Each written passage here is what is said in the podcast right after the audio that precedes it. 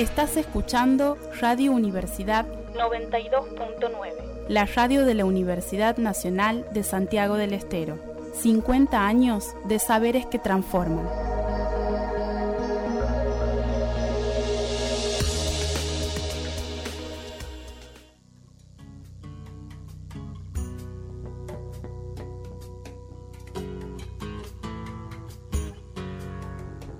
Estamos sintonizados.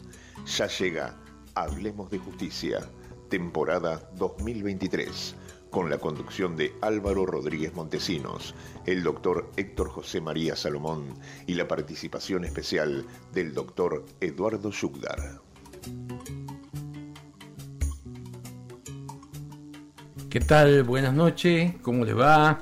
Bueno, arrancando un nuevo mes, el mes de abril, con Hablemos de Justicia, con, bueno, con mucha actualidad, por lo menos mediática, vinculada a la justicia, y, bueno, y otras cuestiones que nos interesan pulir, contar, eh,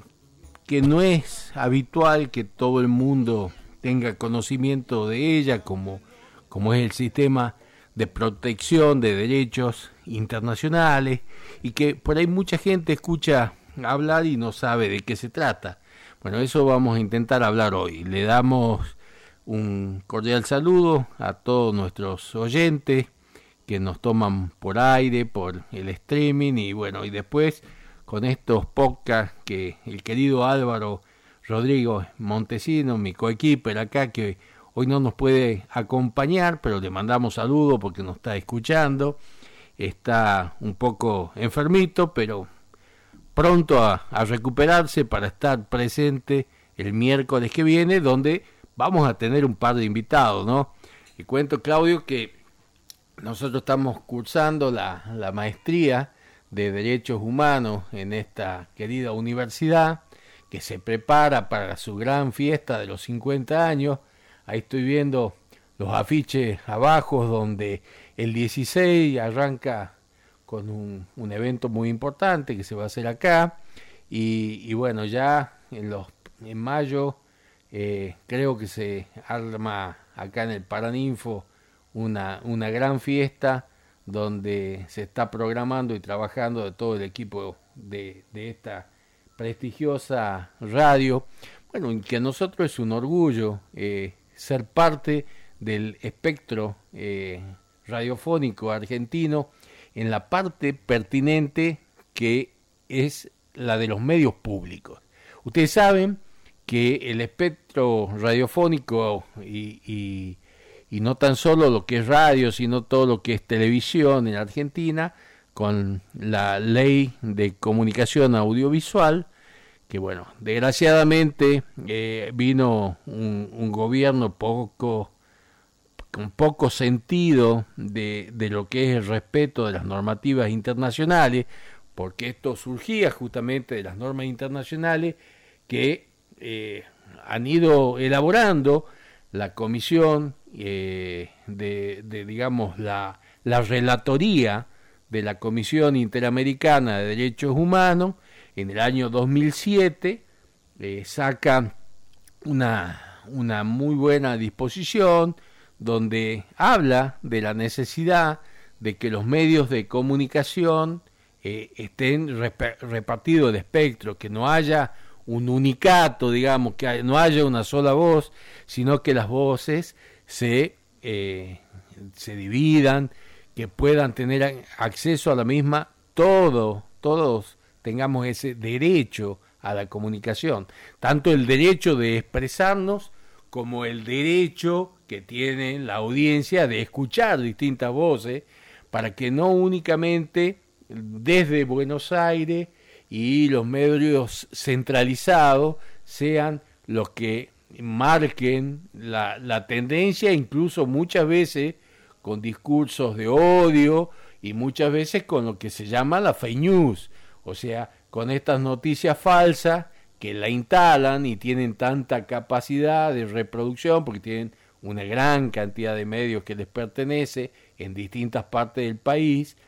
y, a los que no les pertenecen, como imponen la noticia muchas veces, la reproducen sin chequear si esto es real o no, y bueno, y producen y hasta a veces cercenamiento de muchos derechos y cuando no, hasta desestabilización del propio sistema democrático. Por eso es la importancia de los medios de comunicación público, el que integra eh, esta emisora, que es de la Universidad Nacional de Santiago del Estero, y que valga, valga la pena recordar que este año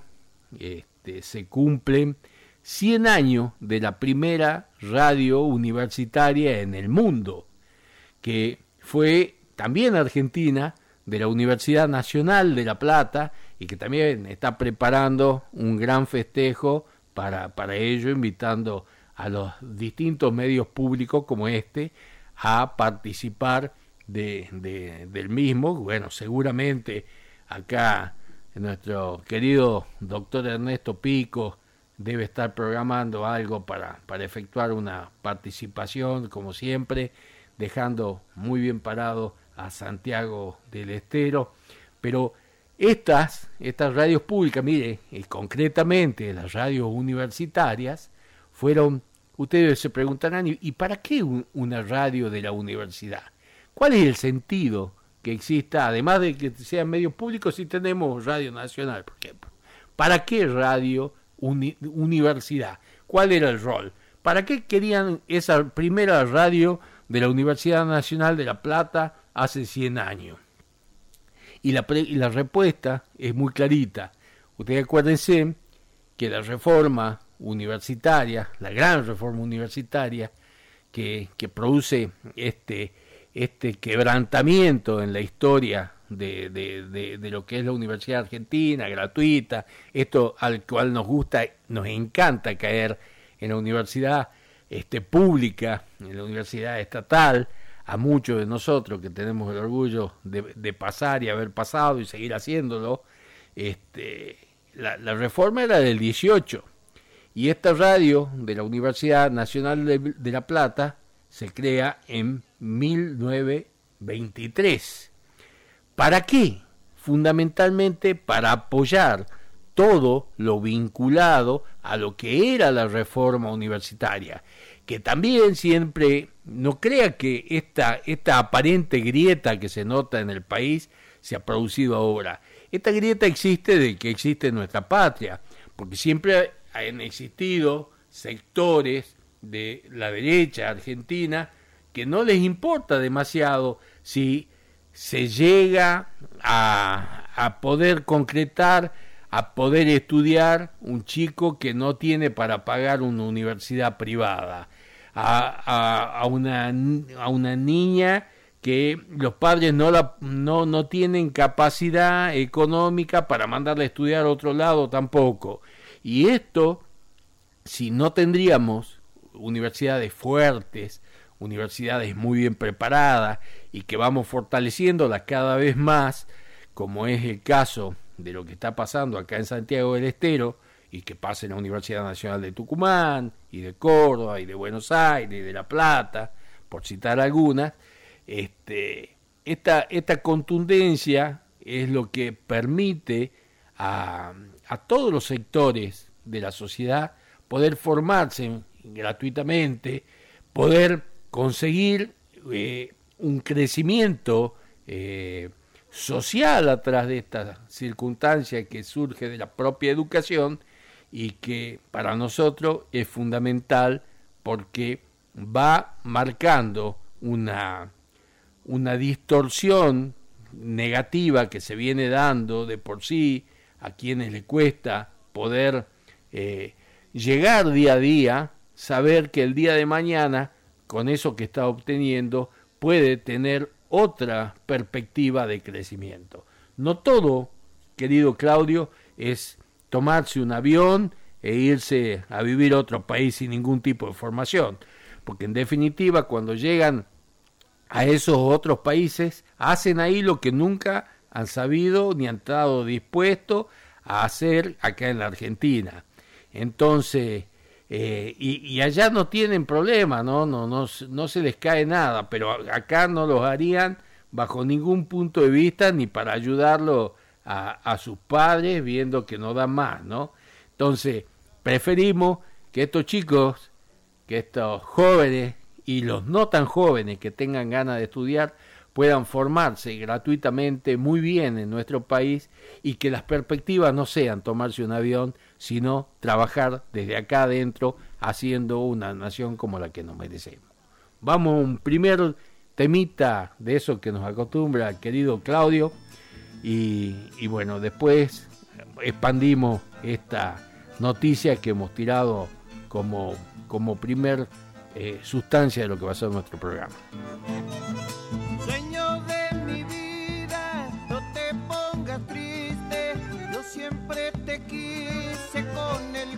En una noche de esta ya no estoy como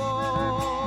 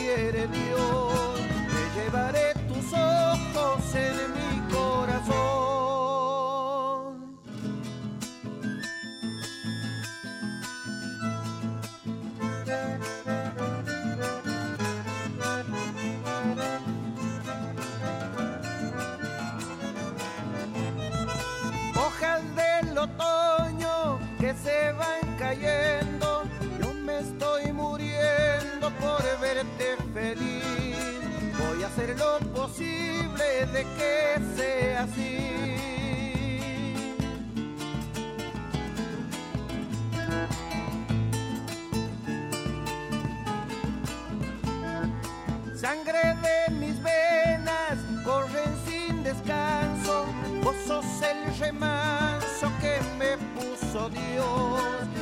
Esta que te cantó.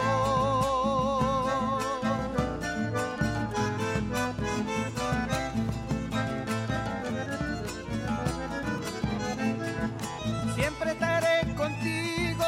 aunque no lo sepas, porque en esta tierra ya no sé qué hacer. Siempre sufrí en silencio y no sé por qué. No dejaré de aunque Esta primavera, si lo quiere Dios, te llevaré tus ojos en mi corazón.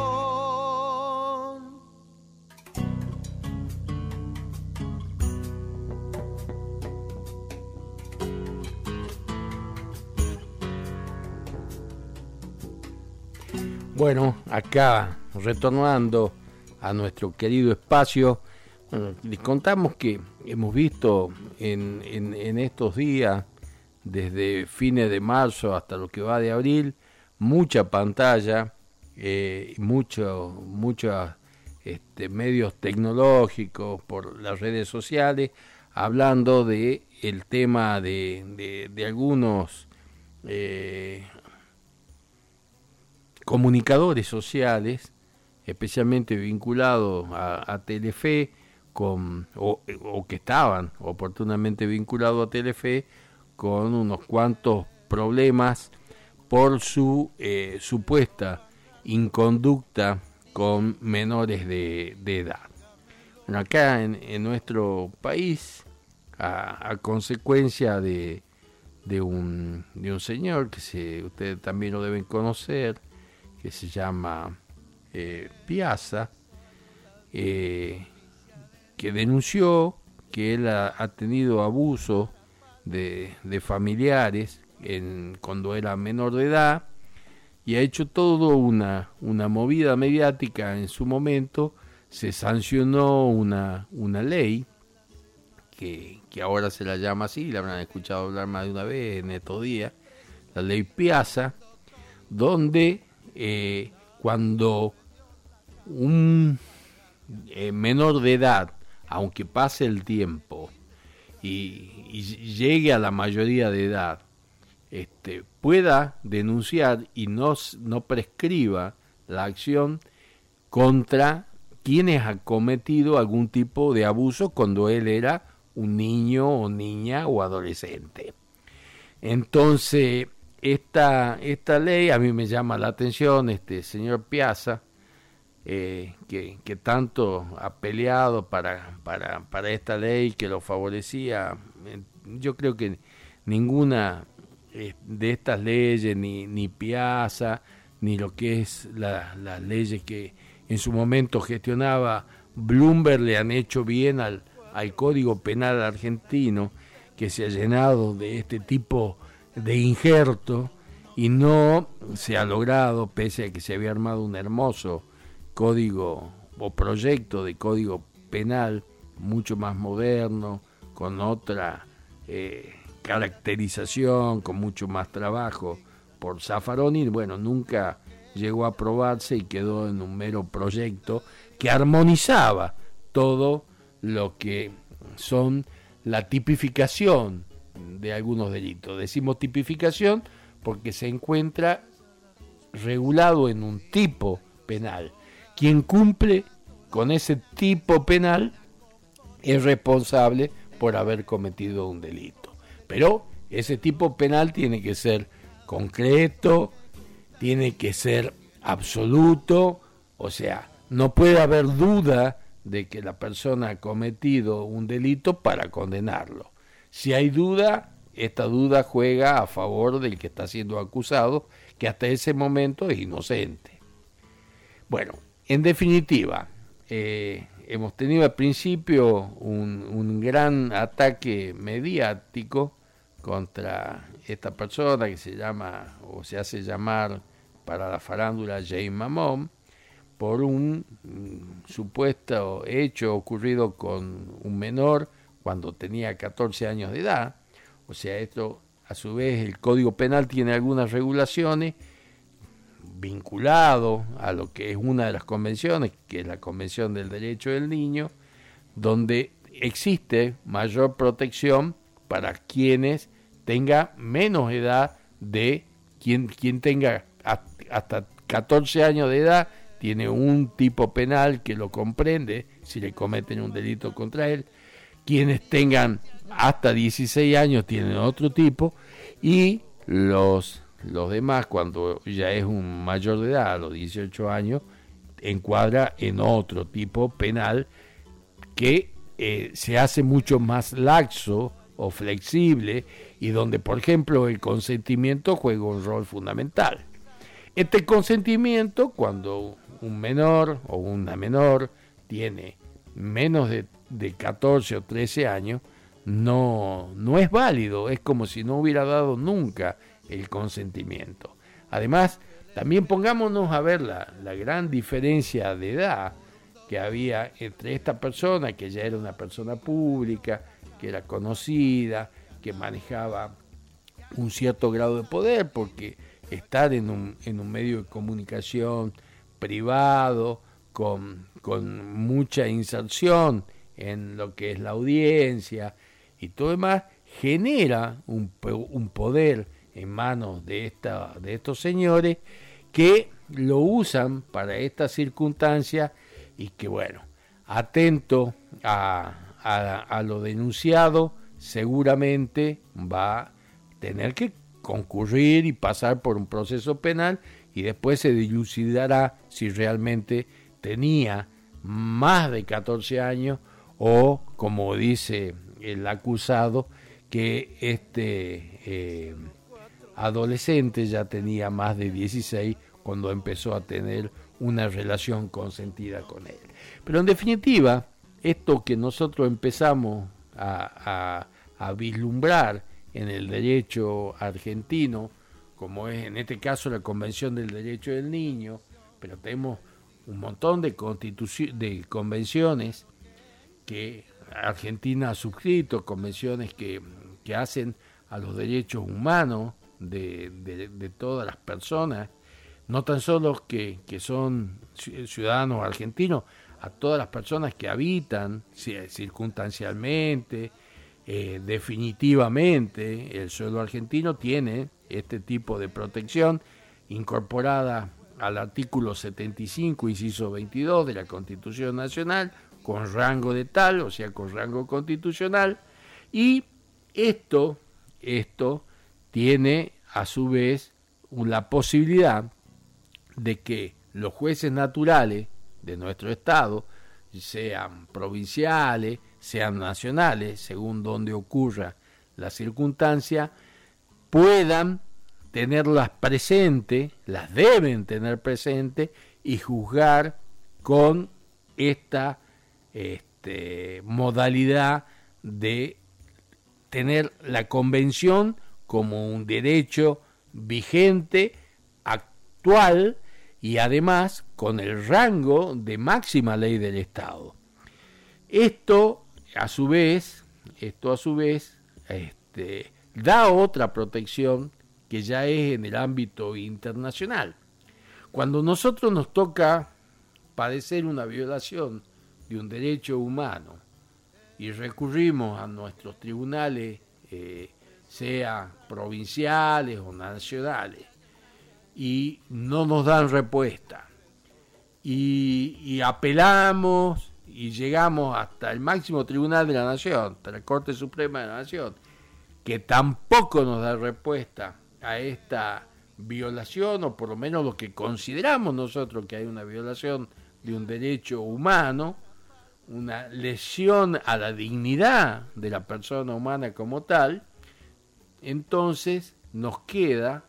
otras vía para recurrir. Esto no es que estos, tribunales, como el caso de la, Corte Interamericana de Derecho Humano, que se encuentra en San José de Costa Rica, previo paso por la Comisión Interamericana, que es la que primero analiza el caso y ve la viabilidad o no de que pueda ocurrir ante la Corte, este, es uno de los modos en que se puede buscar que un tribunal se haga cargo y, y, juzgue y dé protección a los derechos humanos. Pero a su vez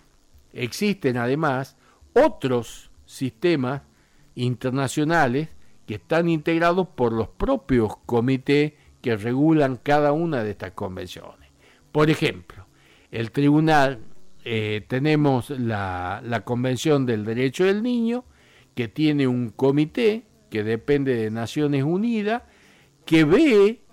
cómo los estados, si están cumpliendo o no con su responsabilidad por haber suscrito esta convención, pero a su vez, si alguien se siente afectado, puede elegir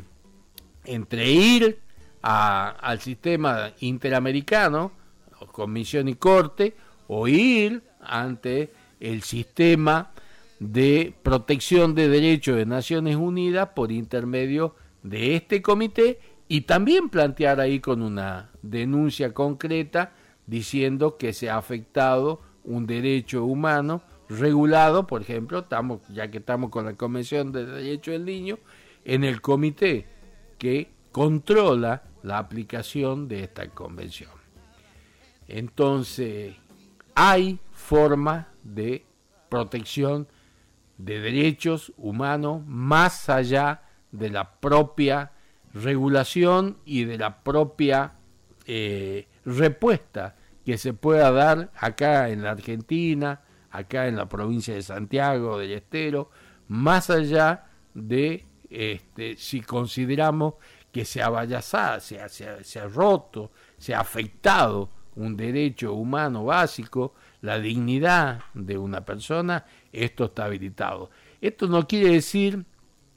que, por ejemplo, si usted hace un juicio de daños y perjuicios y no le gusta cómo han resuelto en los tribunales locales,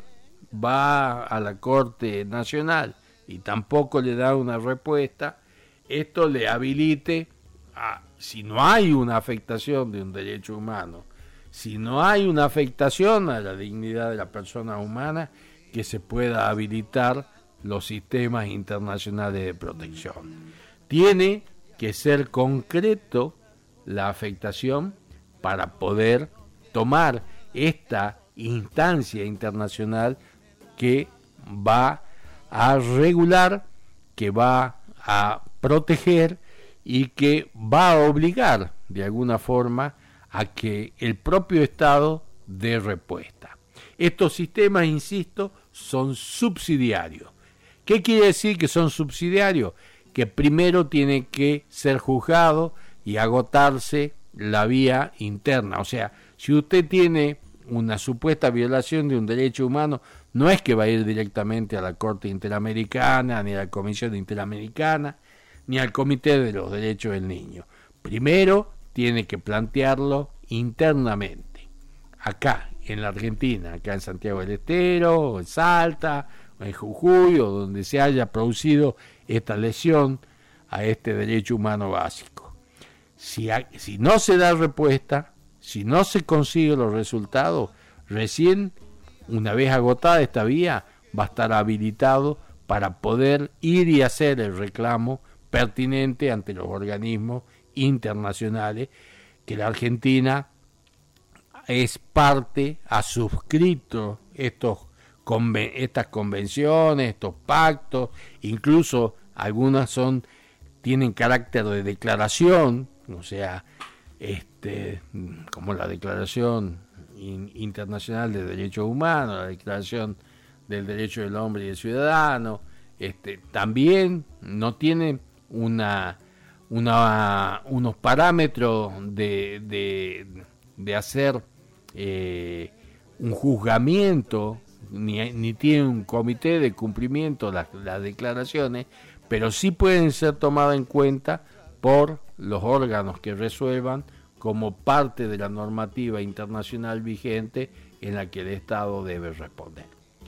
Más o menos esto es para que diseñemos y tengamos en cuenta de cómo poder hacer valer los derechos que tenemos como ciudadanos y que no tienen que verse lesionados ni afectado. Y si se produce alguna de estas circunstancias, las vías que tenemos para recurrir y eh, poner un límite, un, un, coto, un, un, un freno a que cualquiera pueda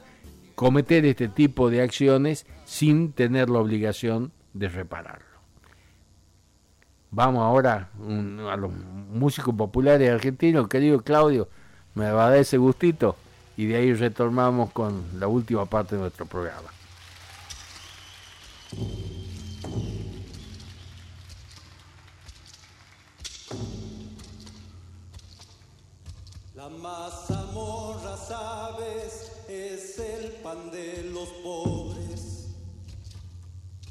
Y leche de las madres con los senos yo le beso las manos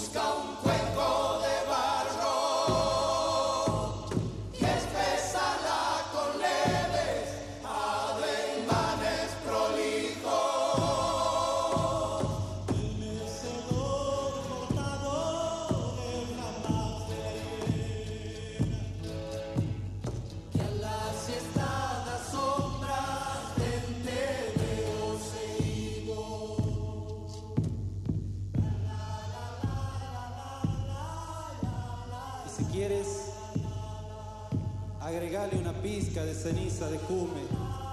esa planta que resume los desiertos salinos, y deja que la llama le transmita su fuerza hasta que ella adquiera un tinte levemente ambarino. Cuando la comes, sientes que el pueblo te acompaña a lo largo de valles o recodos de ríos. Cuando la comes, sientes que la tierra es tu madre, que la anciana triste que espera en el camino tu regreso del campo. Es madre de tu madre y su rostro es una piedra trabajada por siglos.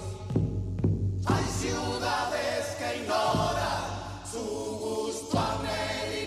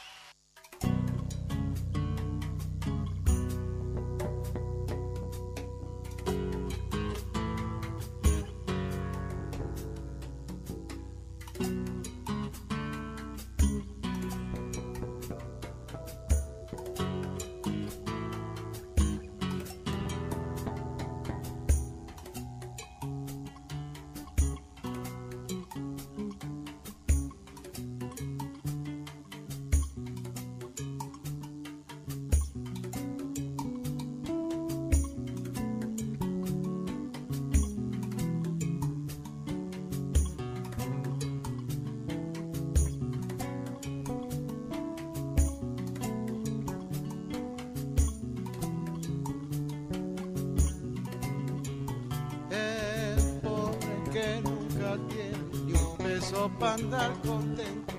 ni bien se haya una gallina que ya me lo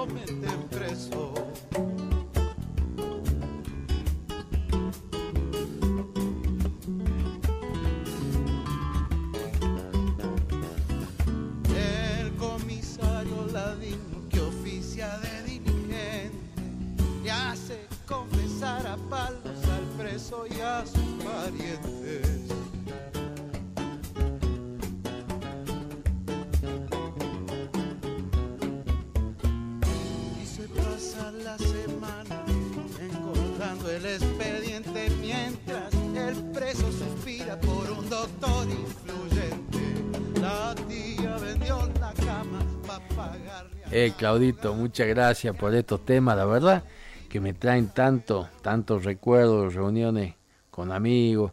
Y bueno, vamos, vamos a dedicarle el programa a un gran amigo que está cumpliendo 60 años en estos, en estos días,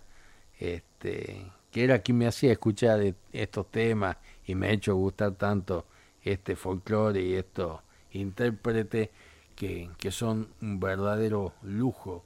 un placer escucharlo siempre. Gracias, Claudito. Bueno, un poco este, tratando de, de tener un, un, feedback con, con, nuestros oyentes que por ahí no, nos preguntan algunas, algunas cuestiones y estamos, estamos dispuestos a, a efectuar algunas consultas que, no, que nos realicen ningún inconveniente, le contestamos a este oyente pueden mandarnos una,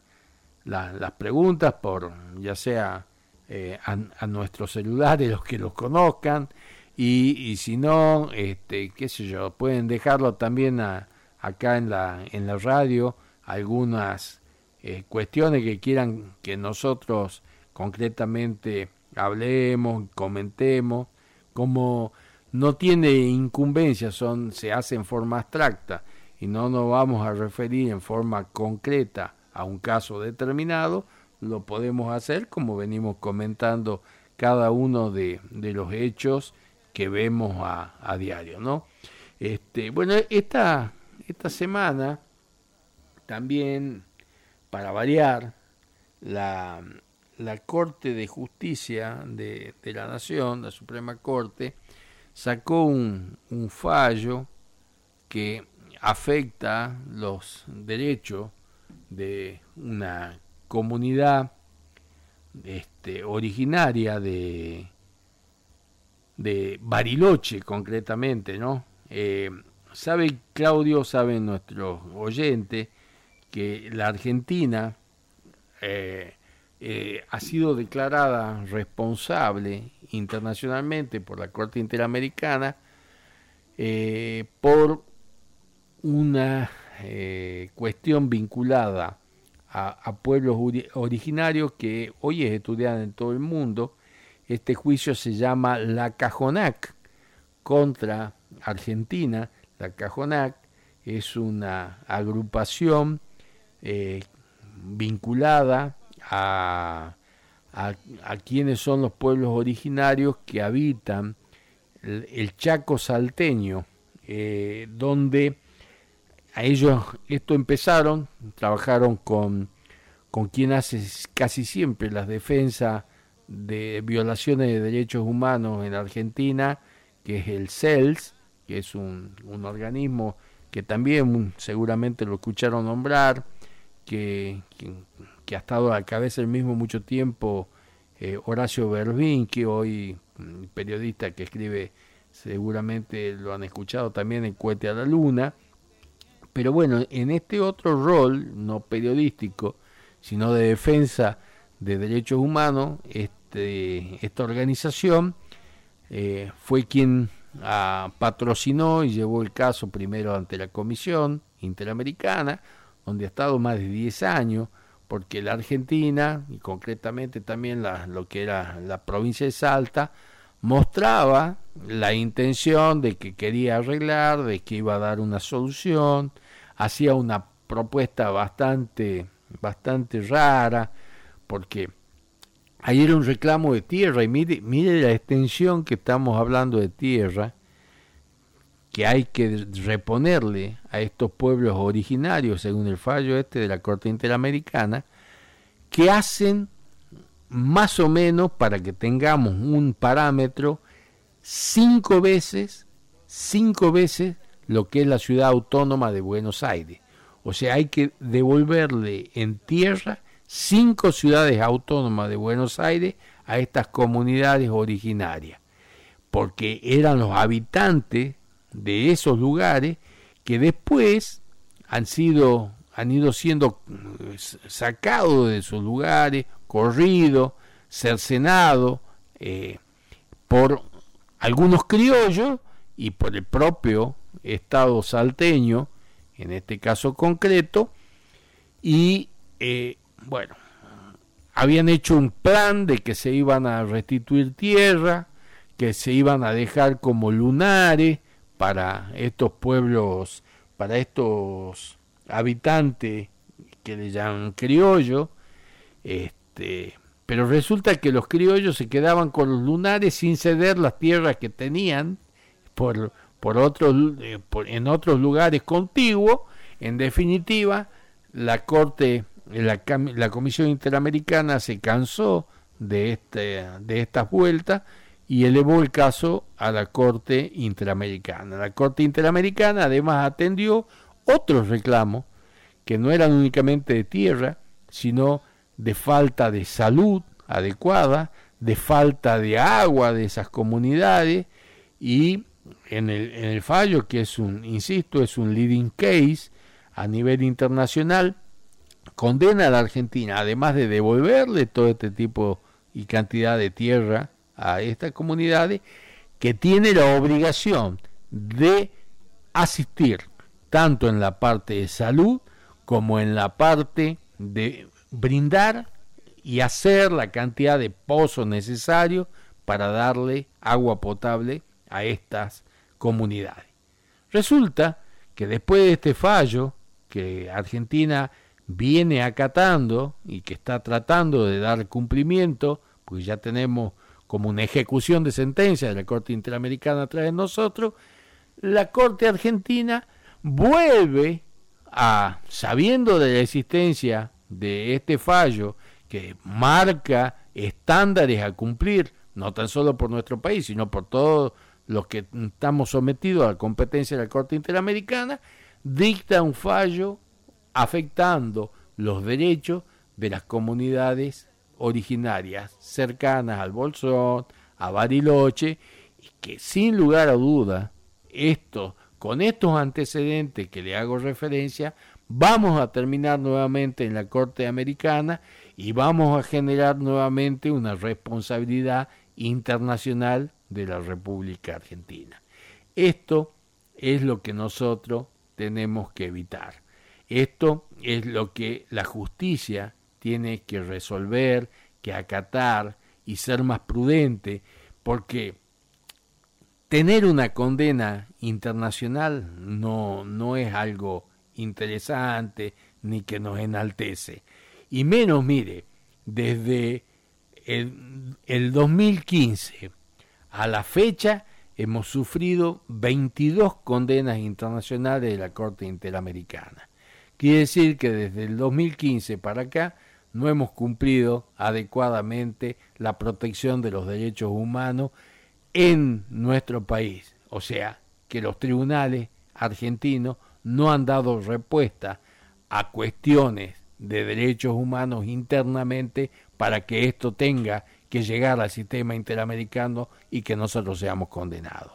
Empecemos a respetar los derechos desde acá adentro para que esto no llegue a instancias internacionales. Y por otra parte, quien se vea afectado en su derecho porque no tiene respuesta dentro de nuestro país, tiene habilitadas otras formas de reclamo cuando esto, insisto, se trate de una violación de derechos humanos. Bueno, querido Claudio, vamos a ir